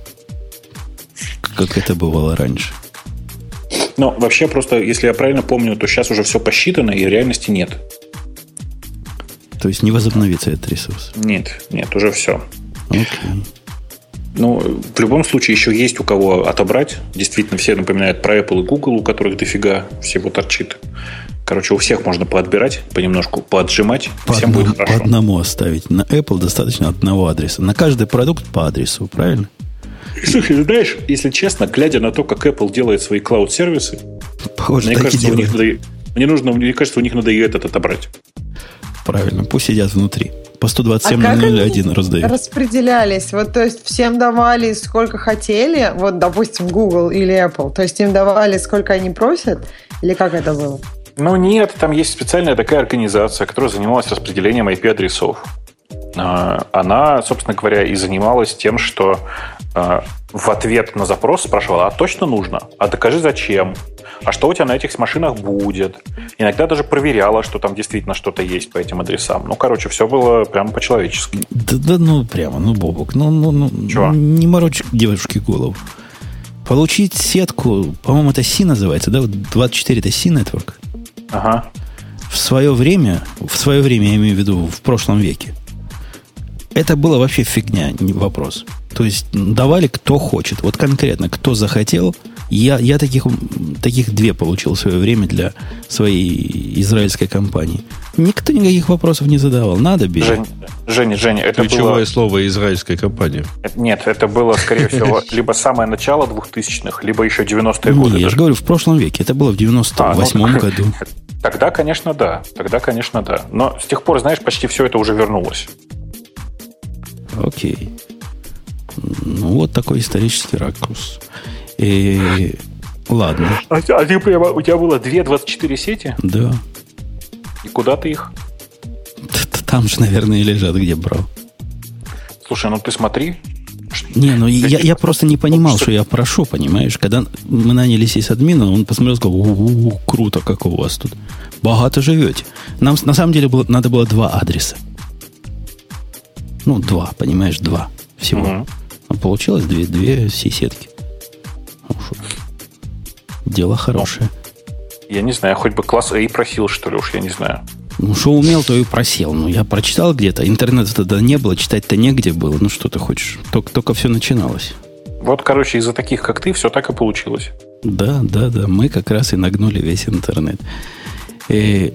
В чате отличная формулировка. Сланцевые IPv4 адреса. Да. Как вам инициатива, коллеги, от э, Stack Overflow, которая тоже Бобу понравилась? И он ее, видимо, на второе место бы поставил, если бы мог. Но я забрал у него эту инициативу. Stack Overflow говорит, в вашей документации вообще полный отстой. И спорить с ними трудно. Так, и? Ну, то есть, документирование кода – это сама по себе задача, которую никто из тех, кого я наблюдаю, не умеет решать нормально. Нужны либо особые энтузиасты, либо какие-то педанты, либо специально обученные люди, которые только этим занимаются, чтобы, например, документацию к API держать в синхронизации с текущим состоянием API. Документацию к продукту держать в состоянии синхронизации с продуктом. Ну, целая большая и сложная задача. Ну, на самом деле, ну кто это делает хорошо? Я по пальцам перечислить не могу. Ну, это же все зависит еще от ответственности, насколько ты активно все это поддерживать будешь. Ну, Конечно, пришел к тебе какой-то pull request. Ты его посмотрел, замерджил, а шансы, что в этом pull реквесте будет и обновление документации, прям не особо велики, правильно? В реальной жизни. У меня тут, у меня тут на днях был experience, значит, такой прямо жесткий. А, есть такой питоновый фреймворк, который называется Falcon. Он исключительно для третьего питона, весь из себя такой, значит, типа якобы асинхронный, на самом деле нет, но это не очень важно. А, и ну, что-то просто у меня в каком-то мелком проекте использовался, я нашел в нем неприятную багу, пофиксил ее, дай-ка, я думаю, засобмичу request. Сначала я его засобмитил, потом две недели ждал. Потом чувак сказал, знаешь, короче, все хорошо, но ты бы еще тест написал к этому своему, чтобы проверить, что действительно все фиксится. Я говорю, ну хорошо, ладно, написал тест. Он говорит, нет, знаешь, а вот а еще, пожалуйста, э, сделай так, чтобы у тебя commit месседжи соответствовали вот этому гайду. Ну, я пошел еще это сделал. Ну, какой. Потом он сказал, знаешь, а у тебя вот здесь еще PEP8 две как бы ошибки находит. Причем такие, знаешь, типа перед, inline. Знаешь, да, что такое PEP8? Ты издеваешься, да? да? Но, в смысле, там такой стар- странный пункт, я его не понимаю, но некоторым нравится. Перед inline комментариями должно быть минимум два пробела. Да-да-да, знаю, знаю, знаю. Побывав бы. Я не понимаю, зачем, но окей, ладно, хорошо, добавил. Э, короче, какой-то, в конце концов, он, конечно, мой, мой этот самый, э, мой pull request принял, все такое, но я не помню, итерации 5, наверное, что ли, прошло. Вот, вот так вот. Но я все это к чему? К тому, что если быть вот таким занудой, и за каждый pull request говорить, ну, а еще документацию, пожалуйста, обнови, а еще то, а еще все, а еще тесты, пожалуйста, напиши. Вот это, короче, вот это вот все, если делать, то все хорошо будет. Но, но мне кажется, что поубивают всех друг поубивают. друга. И поэтому mm-hmm. Stack Overflow предлагает альтернативу. Комьюнити, чтобы писала документацию и поддерживала его в, э, в, в адекватном состоянии. Кроме того, это ну. будет частью Stack Overflow большой вот этой экосистемы, и ответы на вопросы смогут ссылаться напрямую на вот эти куски документации, ну, видимо, на какие-то конкретные места, и кто-то будет за это получать репутационные лайки и всякие прочие флюшки и пишки и фишки и другие угу. радости. Это, по-моему, очень полезная инициатива. Ну, через ну, эту инициативу проходят практически все комьюнити, которые э, существуют довольно долгое время. Там накапливается какое-то количество знаний, и хочет, и более того, э, там вот в статье на Хабре хорошо написано, э, Дело даже не в том, что это количество знаний хочется как-то систематизировать, а дело в том, что новички, приходящие э, на ресурс, они, в общем, не утруждают себя хождением по закромам, так сказать, Родины и выискиванием, что-то полезного написали на эту тему, отвечали ли на мой вопрос, скажем, полгода назад. Они тупо пишут свой собственный вопрос. Их отсылают в поиск. Это совершенно стандартно. Теперь их будут отсылать на портал с документацией, если Мне его сделают. Кажется, что Stack Overflow как раз часто решал проблему, когда э, есть документация. Ну, то есть, например, в частности, если мы говорим про Apple, их документация часто довольно неплохая. Но когда тебе нужен ответ на какой-то конкретный вопрос, и у тебя есть там дока на несколько страниц, не все хотят читать эту доку. То есть гораздо проще э, просто, ну, то есть не, ты не задаешь этот вопрос, ты ищешь, первая ссылка это Stack Overflow, ты сразу по, по, по нему, ну, видишь пример кода, и ты его ну, там копипастишь, изменяешь то, что тебе надо, и уже там импрув. Ну, Кстати, улучшаешь. о документации. Не могу молчать. Я вот в наш чатик сейчас это пошлю. И пошлю в общий чатик. Так. Угу. Это практически загадка для неслабых умов. Вот то, что вы видите в левой части выражения, это время, представленное в ASCII кодах. То, что вы видите в правой части выражения, это то, чем это время является с точностью до микросекунды. Внимание, вопрос. Каким образом левое перевести в правое? Левое перевести в правое. То есть это, это, дан, это конкретные данные. Я вам не скажу откуда. Есть, есть такая очень уважаемая организация, которая таким образом начала представлять свое время. А сколько символов, э, ну, вариативность символов слева? Нет, 6, всегда 6. Не, нет, ты не понял. Количество... Не скажу. Не скажу, потому что будет часть ответа. Это должны быть читаемые ASCII коды читаемые ASCII коды. То есть B64, скорее всего, да? Ну вот, вот эти лузеры, которые говорят, что B64, ну, ну, ну это просто... Нет? Я бы не стал такое спрашивать. А, ну, в смысле, я не говорю про B64, в смысле, я имею в виду, что э, каждая буква это, ну, короче, это 64, 64, как это сказать-то? Нет. 64-ричная система исчисления. Это хорошая была бы идея, и это одна из первых идей, которые я проверил. Но если вы попробуете перевести это в это с любым офсетом, ну, видимо, надо с офсета с какого-то начинать же, да, с пробела, например. Ну, или с нолика. Ну, судя по тому, что там в начале вот такой специальный символ, это, видимо, пробел должен быть нулем. Но вот бейс вашей системы э, абсолютно не факт, что 64. Если вы попробуете перевести бейс 64, вы этого не получите. То есть ты считаешь, что э, как ты сейчас нам сказал, что первый символ специальный, да? Ну, он не специальный, но он до, до, до нолика. Ну, вот этот, э, как он, амперсант, он же в кодовой таблице до нолика идет. Ну, до, до 30H. Ага. То есть, да. видимо, я когда это раскалывал, я понял, видимо, надо начинать с 20H, правильно? Это разумная идея. Угу. Но вот потом вопрос, какие... Я специально... Никакой документации к этому нет. Это же к документации. Сказано, время представлено в 6-битной расширенной ASCII кодировке. И вот это будет равняться вот этому. Как оно будет равняться? Каким образом из одного сделать другое? Ксюша, твое предположение. Бобук, видишь, спасовал. Хотя он в нужную сторону думает. Ну, так, может быть, это просто бейс и есть первый символ? Ну, вот, вот какой-то засранец прислал кусок на документацию. Это на самом деле Base 95. Угу. То есть Понятно. система с 90 по Base 95, которая действительно, как я правильно понял, начинается с, э, с пробела. И число вот это шестизначное закодированное число миллисекунд, микросекунд с Ну, конечно. Полуночи. Нет, это, это-то было очевидно. В смысле, про то, что это просто число закодированное. Вопрос был в том, как именно. Ну вот, вот мы и выкопали. Вот мы Так видишь, есть целый трактат по этому поводу, целая документация, а ты говоришь, никакой документации не предоставлено. Ну, конечно, когда ты найдешь документацию к этому, и когда ты понимаешь, что ты видишь, ты, ты конечно, красивый и умный. Но когда ты получаешь данные от заказчика, который говорит, а это наше стандартное время в 6-байтовой конфи... э, ASCII кодировки, попробуй понять, о чем они говорят. Конечно, посмотреть, откуда ноги растут, и потом докопаться, все можно. Но, глядя просто вот на эту беду, догадаться трудно. Как мы увидели на примере Грея, который молчал в процессе а до меня очередь не дошла. Ты, ты бы сразу сказал.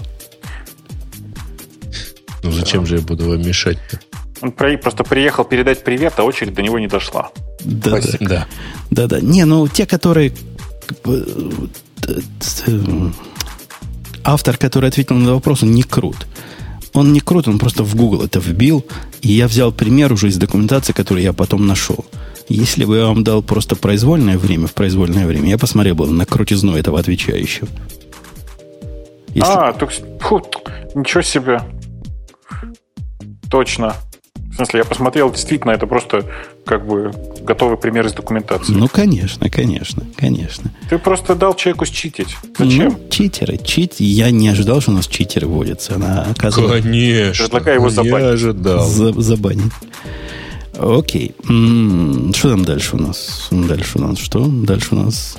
О, у Nginx. нас дальше Nginx, который умеет JavaScript запускать теперь. А вы смотрели, да? Я посмотрел про то, что типа у них, э, как он у них называется? JavaScript, да? Да. Да. А вы посмотрели, это реально JavaScript? Потому что у них же раньше Lua был в качестве главного языка. Ну, они же говорят, что Lua это для избранных только. А таких читеров, как э, предыдущий оратор, не подойдет. Надо что-то для молодого поколения, которое умеет на JavaScript писать. Окей, хорошо. И поэтому они запустили JavaScript. Ну, Он зап... вместо Lua? По-моему, это модуль. А раз модуль, значит, вместе. Вместе, окей. И я, я статью не читал, и мне не имею, поэтому спросим Ксюшу. Она ближе всего к этим глупостям. Точно, она же даже на, на, тем, на PHP пишет, я уверен. Я думаю, тем, что я читала эту статью, я могу быть ближе.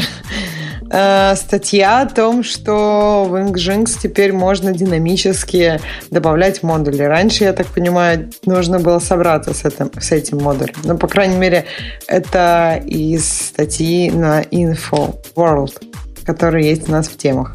А теперь можно будет просто динамически добавить этот модуль, и все будет хорошо. Еще в этой статье про Engine Script, так, наверное, его нужно произносить, это, я так понимаю... Под множество JavaScript. Ну да, это нечто на основе JavaScript. И оно может запускать JavaScript тоже. Не-не-не, оно умеет именно понимать какую-то часть, видимо, этого, этого JavaScript. У них какой-то свой собственный э, ну, ну, это кастомная виртуальная машина, да, да и байт-код компилятор. По крайней мере, как утверждает эта статья. То есть, эм, Бобук, надо было писать свой, свой собственный? А мы же не знаем, на самом деле. С очень большой вероятностью они просто взяли кусок V8 и все. Там же тоже байткод интерпретер внутри. Но они говорят, что это плохо. Готовый был плох тем, что он такой блокирующий, как-то плохо распараллеливается, а мы Но... напишем свой с, с блэкджеком. Блэкджеком, да, я понимаю. Но тогда, может быть, это, в этом есть какой-то смысл. Я не знаю. Я не смотрел в код, видишь. Если код написан хорошо, то я не, не вижу причины, почему бы нет. То есть, на... не-не, у меня все-таки в голову не укладывается. Выбрать Nginx как язык описания конфигурации. Э, не Nginx, JavaScript для описания конфигурации Слушай, он значительно больше, чем написание конфигурации же. Потому что я не знаю, как вот что они что будут делать с этим JavaScript, но с Lua там же были целые фреймворки, позволяющие писать приложения. А зачем? Ну, то есть я понимаю, что потому что могу, это хороший потому, довод. Потому что, ну, типа, а почему бы нет, да, совершенно верно. То есть, ну, какая-то логика в, этом, в этих действиях есть. Вот, по крайней мере, лапис, который я видел, который на Lua написан, он прямо настоящий фреймворк. Как прям все как по-человечески. Похож на, знаешь, на что? На Синатру по структуре. Какая-то стрёмная идея делать э, вот этот веб-транспортный уровень настолько толстым. Ну, я, я эту идею тоже ну, не слушай, разделяю. ты же это, mmap в Apache, помнишь? Тоже фигня, фигней. Ну, подожди. Ой, господи, что-то я зеваю, простите. MF в Apache нужен был для раздачи больших файлов в первую очередь. И ничего. Работал. А в данном конкретном случае, ну да, я не очень понимаю, зачем это нужно вообще. Но я знаю много людей, которые на этом живут. В частности, вы знаете, да, что типа вот есть... Э, как называлось? Недавно лежал, опять же, тоже на прошлой неделе, CD э, Cloudflare. Cloudflare, они же тоже используют Nginx, и у них куча конфигураций написана на этом самом Lua. Не вижу причины, почему не использовать JavaScript вместо него. А, философский вопрос, раз я тут в компании Алло. таких умных сижу. Ну, мы тебя слышим. Бобук, раз, раз, раз. Проверка. Проверка бобуков. Нет, видимо, бобуки... есть, знаешь, нет, я то, то туда, то сюда. Не понимаю, что происходит. Да, у тебя... Ну, и, пока ты сюда, да. И качество звука тоже. Восемь раз за ночь, да. Да. Слышишь нас? Ну, типа того, да. У меня Слушали вопрос. У меня воп... да, да, да. У меня вопрос к тебе. Как к умному, а и Ксюша как э, к подруге умного. Тоже как умный. Слушайте, а то, что я использую для reverse proxy только Nginx, это говорит о моей ущербности мозговой? Или все так делают? Ну, а что есть, ты еще хочешь ну, использовать? Ну, не HAProxy. А, в последнее время я перешел на HAProxy. Тупо из-за простоты. Рас, расскажи, почему. К- куда уж проще? Пять, не, пять строчек, и у тебя есть прокси-сервер на Nginx. Пять. Да нифига. Пять строчек, строчек в дополнение к остальному конфигу. Правда же? Э, ну, остальной конфиг, он часть контейнера, я его вообще не трогаю. Он ну, определяет там MIME type и всякие прочие gzip и все такое. Раз построенный, никогда не надо менять. Ну, зачем тебе gzip-то? В твоем прокси, в твоей прокси. У тебя в прокси задача одна – пробросить, больше ничего не делать. Ну, пробросить, а почему, почему бы не зазиповать ну, контент, если он особенно большой, в пути туда-сюда? Ну, что, Потому что, нет, ты, конечно, прав, но тогда зиповать нужно на стороне э, клиентской. Ну, на стороне, короче, на стороне в endpoint. Но это, это не важно, не важно. А важно то, что Nginx настроить как реверс прокси, ну, это конкретно совсем просто, правильно? Хотя, конечно, как только начинаются вопросы про как это, про корс, кор, корс это называется, когда ты разрешаешь те или иные заголовки, cross origin что-то там. А, ну да. Приходится, конечно, добавлять еще строчек 10. Но я не думаю, что это просто делается, проще делается в HA прокси, нет? Я этого никогда в HProxy не, не делал, поэтому не знаю. У меня всегда задача очень простая. Просто тупо сделать тупо реверс. Больше ничего. Ну да, ну, типа, это, нам, это нам с тобой кажется, что это тупо просто. А вот когда я потом отдаю этот тупо простой мой реверс нашему веб-дизайнеру, он говорит, опаньки, у меня с домашнего компьютера не может JavaScript взять ничего. Добавь ко мне option, чтобы можно было. Добавь ко мне то, чтобы можно было курс ему делать туда все. И я пиндюриваю еще кусок конфигурации. Ну, я, если честно, просто никогда не, в это, за это не заморачивался. Может быть, поэтому дети плохой, как это сказать, ответчик. Ксюша, а ты что думаешь? HA прокси или, или Nginx? Какой твой выбор? Благоразумно промолчи. Сложный вопрос. Ой, Нет. Господи, я думал, она куда-то ушла тоже. Она Нет, я здесь. Я она внимательно взвеш, взвешивает всякие, всякие доводы.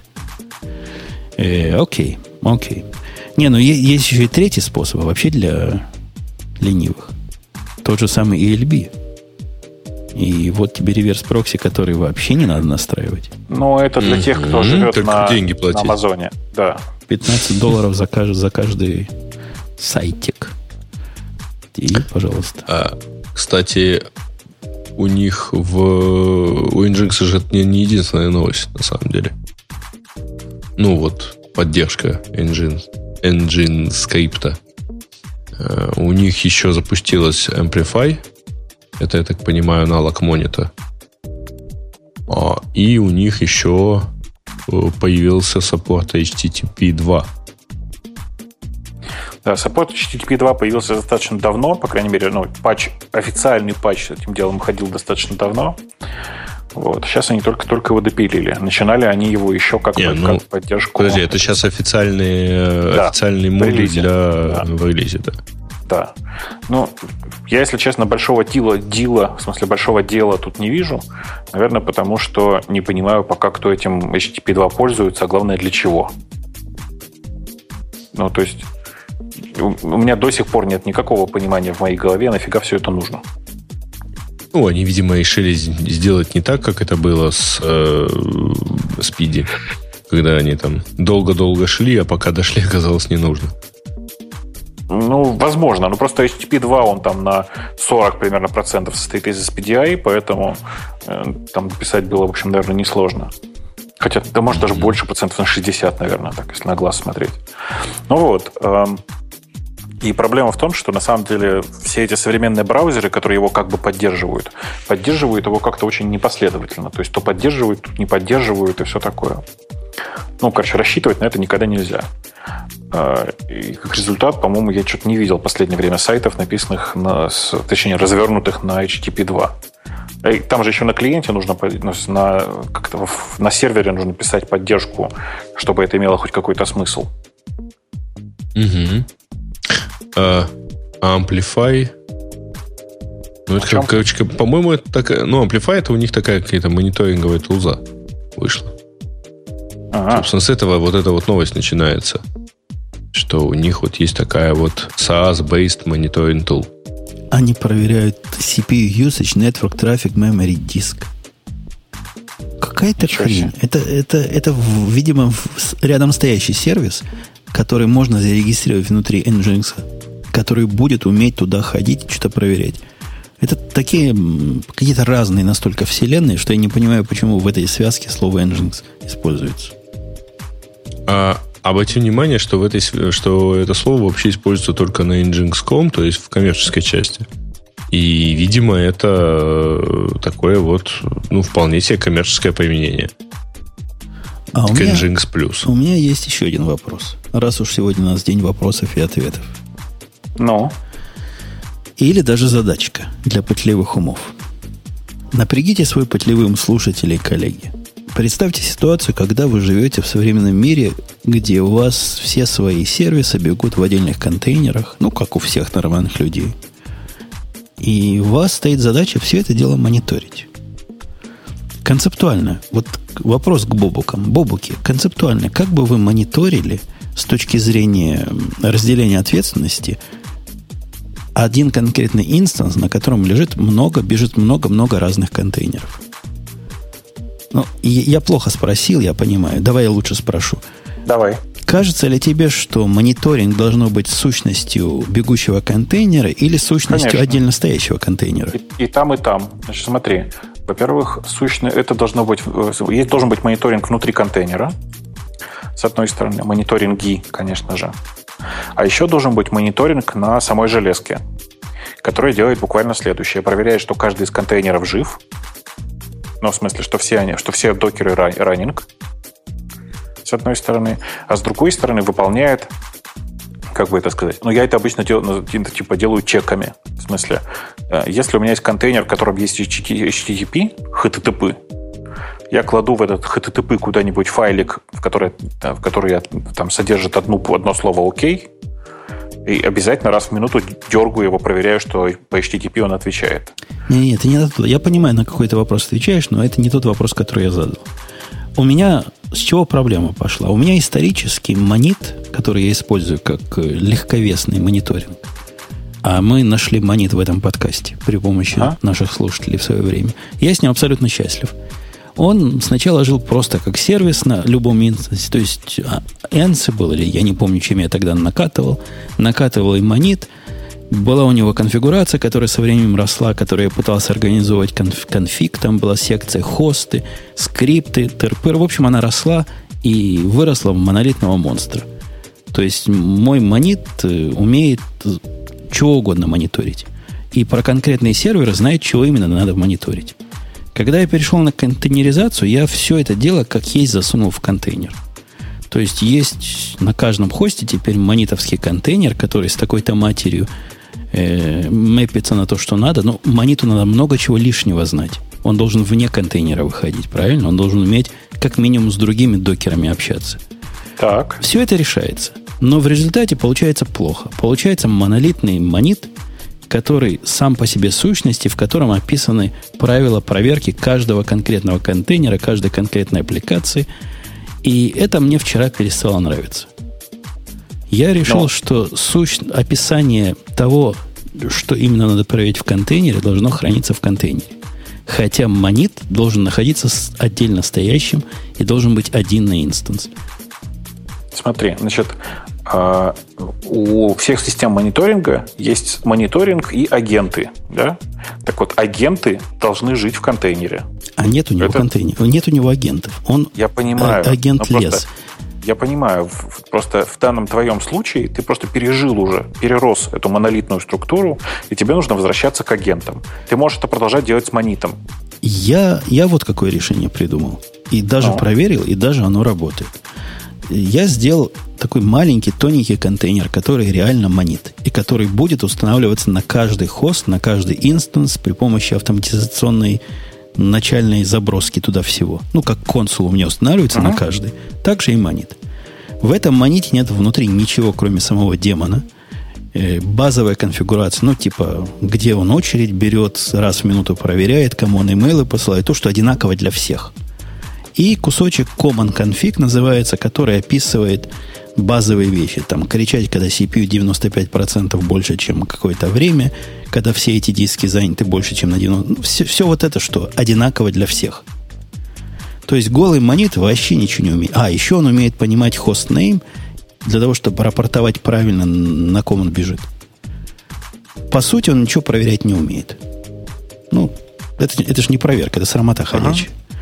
Но ну, да. теперь каждый контейнер – умеет в него инжектить нужную конфигурацию. Совершенно прямым и, об, а, и обычным путем. Он мапится к себе, как внешний волюм, вот этот монит. А монит экспозит свою конфигурационную директорию, как etc, там монит, d, conf, чего-то. Оно становится доступно для записи всем, кто к ней привязывается. То есть, как только поднимается любой контейнер, он кладет туда свой собственный конфигурационный файл, и все. Слушай, ну ты же просто сейчас решил проблемы монита, а не решил проблему саму по себе. Это проблема конкретного мониторинга, где происходит ин, инъекция конфигурационных файлов, про которые знают только контейнеры. Конфигурация теперь хранится подходящая этому контейнеру внутри контейнера. Я, собственно, эту проблему пытался решить. Но ты, по сути, решил как раз... Как это? Ты понимаешь, что сделал? Ты сказал, давай, мне нравится, что монит э, агентлес, поэтому давайте не будем заводить агентов. А вместо этого нагородим чудовищную схему, в которой конфиги собираются по отдельности из каждого отдельного контейнера. Да почему чудовищная? Я как раз и хотел, чтобы конфиг был артефактом контейнера. Артефактом, то есть, когда я деплою систему, и мониторинг деплоится автоматически. Когда я делаю версионирование системы, и следующий мониторинг, конфигурация мониторинга к ну, этому привязана. Короче, мне кажется, что ты просто... Сейчас, мне кажется, что ты нашел для себя выход, который показался тебе удобным. Мне просто по-прежнему кажется, что правильнее было бы агенты завести. То есть внутри... Ну, да, давай уж чуть-чуть мелочиться. Ты хочешь сказать, что по идее, по твоей идее, внутри каждого контейнера должен свой собственный маленький монет бежать. Ну, назови его контейнером, нет, да, назови да, его хорошо, да. агентом или не агентом, он есть агент, правильно? То есть ты хочешь внутрь каждого контейнера засунуть монет. В этом особой беды я не вижу, за исключением того, что собирать с них снаружи информацию станет гораздо сложнее. То есть теперь вместо того, что вместо простой концепции, когда у тебя один инстанс, один монит, и ты его берешь и показываешь, тебя становится сильно сложно. Надо знать, какие контейнеры, какие монеты, где их забирать, как их вместе объединять, понимать, что они на одном хосте бежали. Ты прямо сильно... Наверное, это решается, но это прямо сложно становится, нет? Так и у тебя тоже конструкция на самом деле не такая простая. Что будет, если внутри этого конфига у тебя, внутри этого куска конфига у тебя есть ошибка? Понимаешь? Ну, то же самое, что внутри любого куска конфига ошибка. В зависимости вот. от ошибки монет либо упадет, либо поругается. Ну да, но просто у тебя это все довольно странно по сути, построено. И, короче, короче, я не очень понимаю, как это все будет работать. Ну, давай допустим, что это все работает. По крайней мере, я верю, что ты это все проверял, и оно у тебя как-то как живет. Да нет, ничего такого нет. Единственный трюк, который есть, это после того, как ты запустил монет, он не умеет перечитывать конфигурацию. То есть он запущен, он статический. Для того, чтобы перечислить конфигурацию, ему надо либо сигнал послать, либо его перезапустить. Поэтому надо какой-нибудь watch ставить, i, i, как называется это, i95 в Linux, ага. чтобы смотрел на конфигурационную директорию и дергал монет за ножку. Вот это единственный трюк нестандартный, который есть в этом контейнере. Все остальное это просто volume from. Я вижу его диск, маунчу себе как локальный. Ну, как бы маунчу. Это докер мне делает. И могу туда положить при поднятие контейнера, все что угодно. Проблема в том, что это приходится в рантайм делать. Это невозможно сделать в, в time. Это да. Ну, что есть, то есть. Я про это, наверное, статью напишу. Прямо это такая тонкая вещь. Я не читал других людей, которые такие штуки, инъекцию конфигурации из чужого контейнера делают. Может, будет любопытно. Бобук отвалился, судя по тишине. Ксюша осталась? Mm. Ксюша, наверное. Так Бобук вроде тоже есть. Мне кажется, он просто не хочет с тобой разговаривать. Ему кажется, что ты создал монстра. Он тебя поизирает. Не понимаешь. Монстр Франкенштейна. Что ты сделал. Да. Нет, судя по тому, что он как-то опять странного желтого цвета, а, и все, вот уже пупырышками пошел. Пупырышками пошел. Это волчонка. Да. Лупус. Ну, да. тебе-то, Ксюша, идея понравилась? Ты всосала? Я не знаю, мне кажется, это странно. То есть мне нравится то, что у тебя как бы конфигурация в каждом контейнере отдельно, но непонятно, почему тебе не нравится идея с агентом. Потому ну, что есть... это увеличивает сложность системы в геометрической прогрессии. Так, а то, что у тебя каждый отдельно... Ну, ну вот подожди, давай я тебе простой вопрос. У тебя, допустим, на компьютере запущены 10 агентов, 10 контейнеров, в каждом свой агент. Для того, чтобы к этому контейнеру доступаться снаружи, каждый из них должен, видимо, сидеть на каком-то порту, правильно? И, видимо, себя где-то регистрировать, чтобы знать, как к нему доступиться. Это чудовищно. Либо они должны иметь какой-то общий контейнер, который будет делать, проксировать их, что само по себе тоже чудовищно. Я этой проблемы полностью решаю тем, что у меня есть всего лишь один бегущий контейнер, который занимается одним лишь мониторингом, как э, других контейнеров, так и чего угодно остального. Один на компьютер, как он и задумывался быть. При этом я позволяю конфигурацию хранить э, внутри mm. чужих контейнеров. Наш чатик аж заколдобился от беседы. Вот Он чувствует, что ты его троллишь. Я, я думаю. Вообще полнейшая тишина. Я, я чувствую... Я, в общем, с ними согласен. В чатике написано «Бобок упал с ошибкой». Переполнение buffer overflow. Да. Не, мне кажется, чувак, который там устроит, устраивает движуху, почему мы так мало говорим про телефончики, просто вообще захлебнется гневом после этого а, спича. Мы попробовали. Да, в этих, что там про тарелочки мало, ему не хватает. Мало, ему... мало. Он, устроил, еще... он устроил движуху, пойдите все, значит, в iTunes, найдите там радио IT, поставьте ему самое маленькое количество звезд, которое можно, и тогда они возьмутся за голову, и тогда они поймут, как они ошибались, и начнут говорить про телефончики от э, BlackBerry. Мне понравилось, что этот товарищ говорит, что Он не вот... догадывается, что раньше мы его забаним в чатике. Ну, да. Я не знаю. В общем, он говорит, что вот вы обсуждаете такие темы, которые, в общем, нужно обсуждать на гиковский выпуск. Хотя там темы совершенно, мне кажется, не гиковские. Гиковский выпуск, это должен, нужно обсуждать там код, архитектуру, ну что-то такое. В гиковском гиковское. выпуске вот то, что я рассказал, я буду зачитывать содержимое докер-файла. Это будет нормально. Нет, ну вот это, кстати, была неплохая тема, в принципе, для гиковского выпуска. Но вот такое и два часа. А мы уже тут час говорили про Amazon и Outage, и про всякое совсем не гиковское по-настоящему. Поэтому Бобок просит ему позвонить. Да, если Он уже сам дозвонился. О, ну, сам. Я вот и удивилась. Обычно же, да, сам. Самостоятельный. Ну, сам, да. Оно, ну, что... знаешь, как-то непонятно от чего зависит. Да. Угу. Темы пользователей? М-м, выбор за тобой. Давай. Так Же, наверное, сейчас меня будет это, От, атаковать. А чего? Же... А что я тебя буду атаковать? Я ну, всегда ну, готов, так сказать, поделиться. А, ну, ну первая тема это Skype, поэтому что там? Говорят, кстати, Microsoft извинилась, а мы вроде обсуждали, что Microsoft... А, или они не сказали подробностей, да? Это извинитесь и ничего Никаких не подробностей объясняйте. они не сказали, кроме... Да. Сказали, что была проблема с системой э, логина. Но это очевидная неправда. Что у вас со скайпом? Он упал. Угу. Да. Что-то мне это напоминает. Типа того. Ага. А вторая это э, скандал с российским Билайном. Как у одной девушки четыре раза за два дня выдали э, по доверенности дубликат сим-карты, уводя последовательно все онлайн-аккаунты, завязанные на телефон.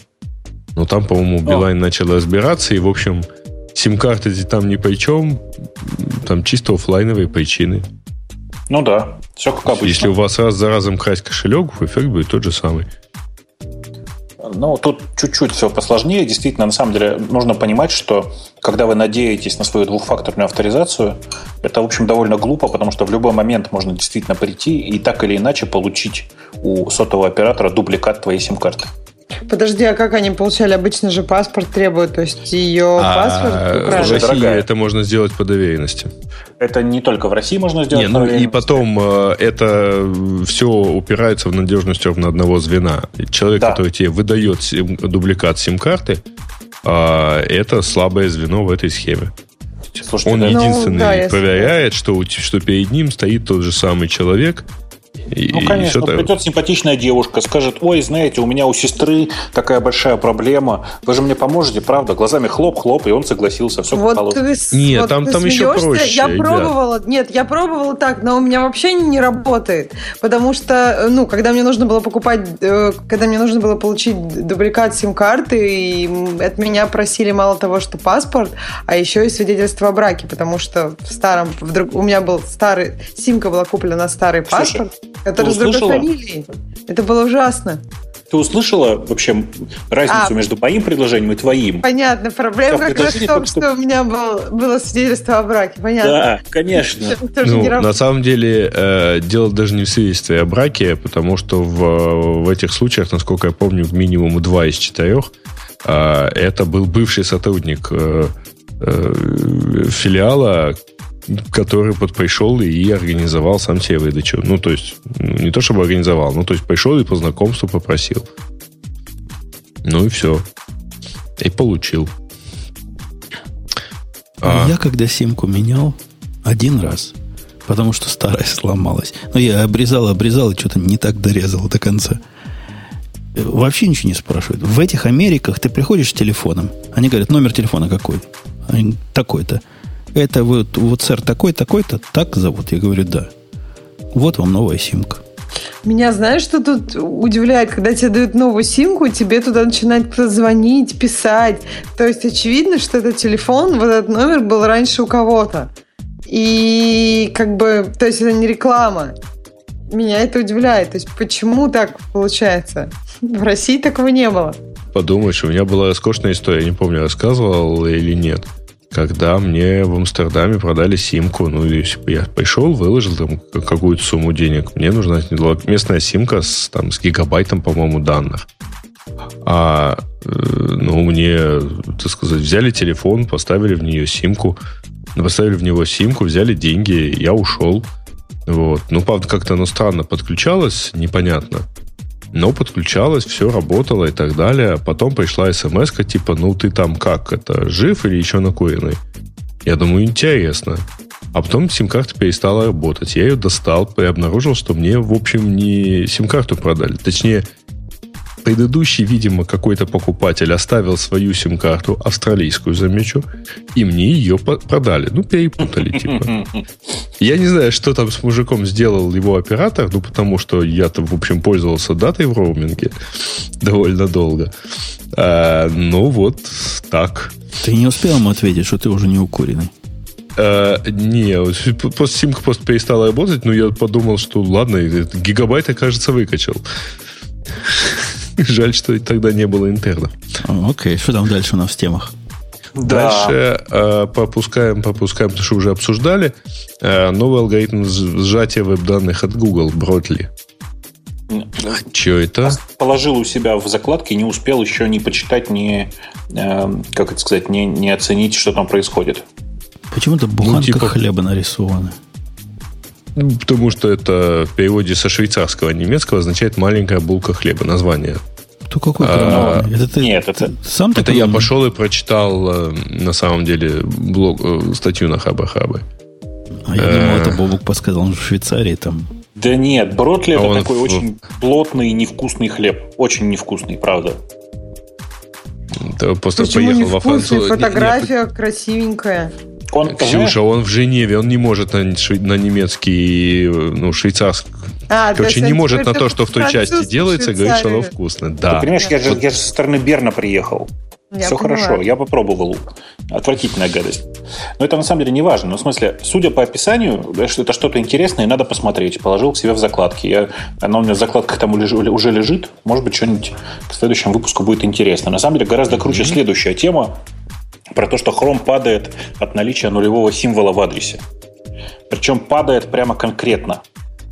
Что значит да, даже символ от, в адресе? Причем от наведения он падает. Но Я только что есть? там...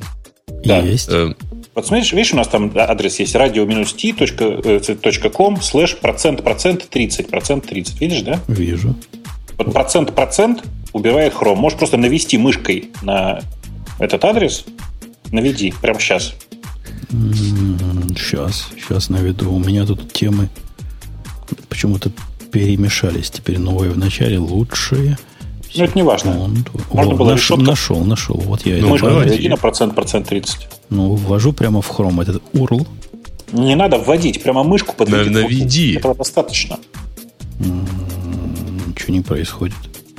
Ну, короче, что ты куда не туда наводишь? Ну, честно. я в хроме сейчас прямо, вот прямо сейчас в хроме. У сейчас... всех... Э, так, Жень, короче. У меня упал хром. Нет, если не навести... до сих пор работает. Попробуй у меня упала вкладка.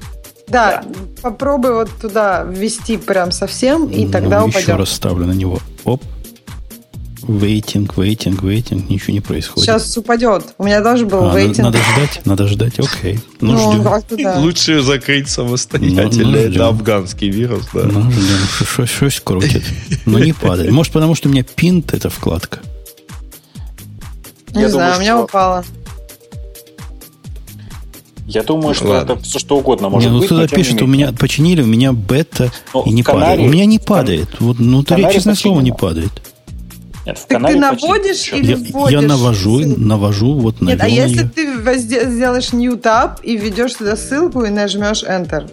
Что будет тогда? Open у меня совсем падает, даже не только, у меня прям весь браузер. Я получаю page not found, и ничего не происходит.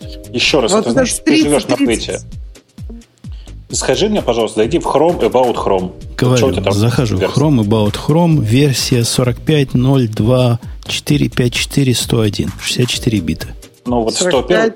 02, 101, 101 уже пофиксено. А, у тебя уже 101? Окей. Okay. Пофиксе, баг оставался до 99. Последняя ага, цифра 99. Да, у меня 99. То есть не дали мне ну, насладиться. Вот. Ну, не врал же я. Ну, что вы меня совсем за дебила держите. Ну, умею наводить мышку. Ты врал. А может, врал, мы же знаем. Может, и врал. Но не врал. Короче, ну да, ну, так. по факту вот ну, действительно короче, был, в общем... дурацкий, удивительно. Угу. А, что там еще? Что у нас еще есть? Упустили мы эту смешную новость. А, теперь можно в те самые в ком- к комментариям гит, к гит, гитовым происшествиям, ну, то есть, короче, в комментах можно размещать PDF и майкрософтовские документы. А, mm-hmm. я, я читал эту новость, и я не понял, а зачем это надо? В смысле? Ну, есть у тебя, например, какой-то кусок твоей спецификации, который кто-то написал в Варде. Но ты раз зафигачил и приотачил комменту. Круто же. Ну, на самом деле, тут еще речь идет и про текстовые файлы. А картинку ну, можно приотачить? Картинку очень давно можно. Очень давно. Ну, мне кроме картинок ничего не надо комитом оттачить. Я кусок а из видел, документации кстати, сфотографировал. Сейчас. Да, ты видел, как круто, попробуй ради интереса, залей на GitHub картинку, ну, в смысле, в гид положи, а потом поменяй картинку гитом же. И посмотри div на гитхабе там так, так все развесисто в этом отношении. Она прямо умеет. И так этот див картиночный показывает. И вот так, и наложением. Нечем, и нечем людям заняться. Не знают, куда деньги инвесторов деть. Ты знаешь, я спрашивал. Они эту фичу получили бесплатно. Э, так, знаешь, бывает, когда интернов на работу берешь. И этим заняться нечем. Да. Они бы еще на Django все это написали. Нет, а может быть, кому-то и дали задание, чтобы не мешал. Там, знаешь, на, на Руби все. Короче. А, ну, тоже не намного лучше. Ну, короче, а дальше там уже все очень мелкие всякие темы. Всякие мелкие темы. Говорят, а... что и Facebook прямо сейчас упал. У нас Ксюша вот из Фейсбука ничего не упало. Все, все нормально. Не знаю, Но у меня доступно, это. что у меня я тоже делаю доступно. не так. И что я делала не так. Я не знаю, где упало. А у меня к тебе вопрос. Когда я вот свои длинные спичи, как я люблю на Facebook, с наездами закатывал, ну, до того, как ты к ним устраивалась, насколько это страшно чудовищная система для э, людей, испорченных современным интернетом, ты кивала согласно или кивала не согласно? Как там раньше ты думала про Facebook? Или уже не узнать? Я не знаю, ты можешь переслушать прошлые выпуски, наверное, чтобы узнать. Дипломатично. Ведь пусть так слушатели ты, подскажут. Там, там же не видно, ты кивала или не кивала. Видимо, кивала, теперь боится признаться. Да, да, а то в лифте поедет с Цукербергом, он спросит, Ксюха, говорит, я слушал радио Ти вчера, что ты несло такое? И все. И все. А у вас не страшно с начальством в лифтах ездить? У вас не так, как в Apple? Я не знаю, как вапля. Понятно. Из нее не, не, не выдаешь. Не дает молока сегодня наша коровка. Не дает. Да. Ну, NDA и все такое. Слушайте, дальше так как-то оно пересекается. Опять с, с DB. Вот. Слушайте, да, пока мы тут... На самом деле там все дальше такие такое, смешные такое, темы всякие, да. да. У меня пока это осталась последняя байка о происшествиях на этой неделе. Значит, поехал я... Ну, то есть у меня такая большая поездка, она длинная. А, и попросил двух разработчиков, которые значит, с нами работают, выложить приложение свеженаписанное. Выложить от моего аккаунта. А у меня, знаете, дурацкая привычка. Вот у меня iPhone 6 Plus рядом лежит со мной. Он сейчас кирпичиком, потому что на нем 9.1 бета, 9.1 бета 2. И по глупости своей я эту 9.1 бета 2 ставил с подписанным сертификатом. Ну, в смысле, с девелоперским сертификатом. А они, понимаешь ли, разработчики-то, они ну, как бы сертификат приватной части его не нашли и решили его просто перевыпустить. Короче, старый uh-huh. сертификат они грохнули. iPhone, iPhone в процессе в какой-то, в какой-то момент увидел Wi-Fi и сказал, о, Wi-Fi, дай-ка я скачаю обновление. Ой, чувак, а ты знаешь, что у тебя сертификат ревокнули? Я кирпич. И как бы все. У меня сейчас лежит рядом со мной телефон, который для того, чтобы разблокировать обратно, нужно залить 6 гигабайт э, свежей прошивки. Я вот сижу и думаю, а там в Apple они вообще о людях-то думают? Ну, типа меня вот Ну, во-первых, О людях не думают, да. о разработчиках не очень. Да, о разработчиках я Apple никогда особенно. Но тем более, это, понимаешь, это очень тайни, это очень такой узкий кейс, когда человек, да, его сертификат ревокнули, и он как-то... Ну, то есть, это действительно, ну, очень такая узкая ситуация. Очень странно, что у тебя так случилось.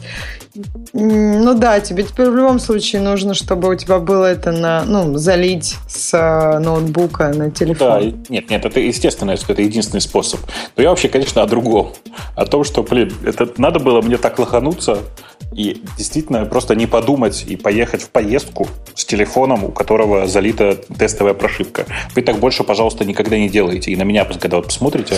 Мне кажется, раз. что лучший совет, который можно дать, это всегда, свои... если вы на тестовых прошивках, своевременно обновляйтесь. Ну, то есть, как только уходит следующая тестовая, обновляйтесь на нее, потому что стар... Ну, то есть, например, если вы бы жили на бете 1, то у нее есть очень недолгое время, когда она, то есть у нее есть срок действия, и потом все.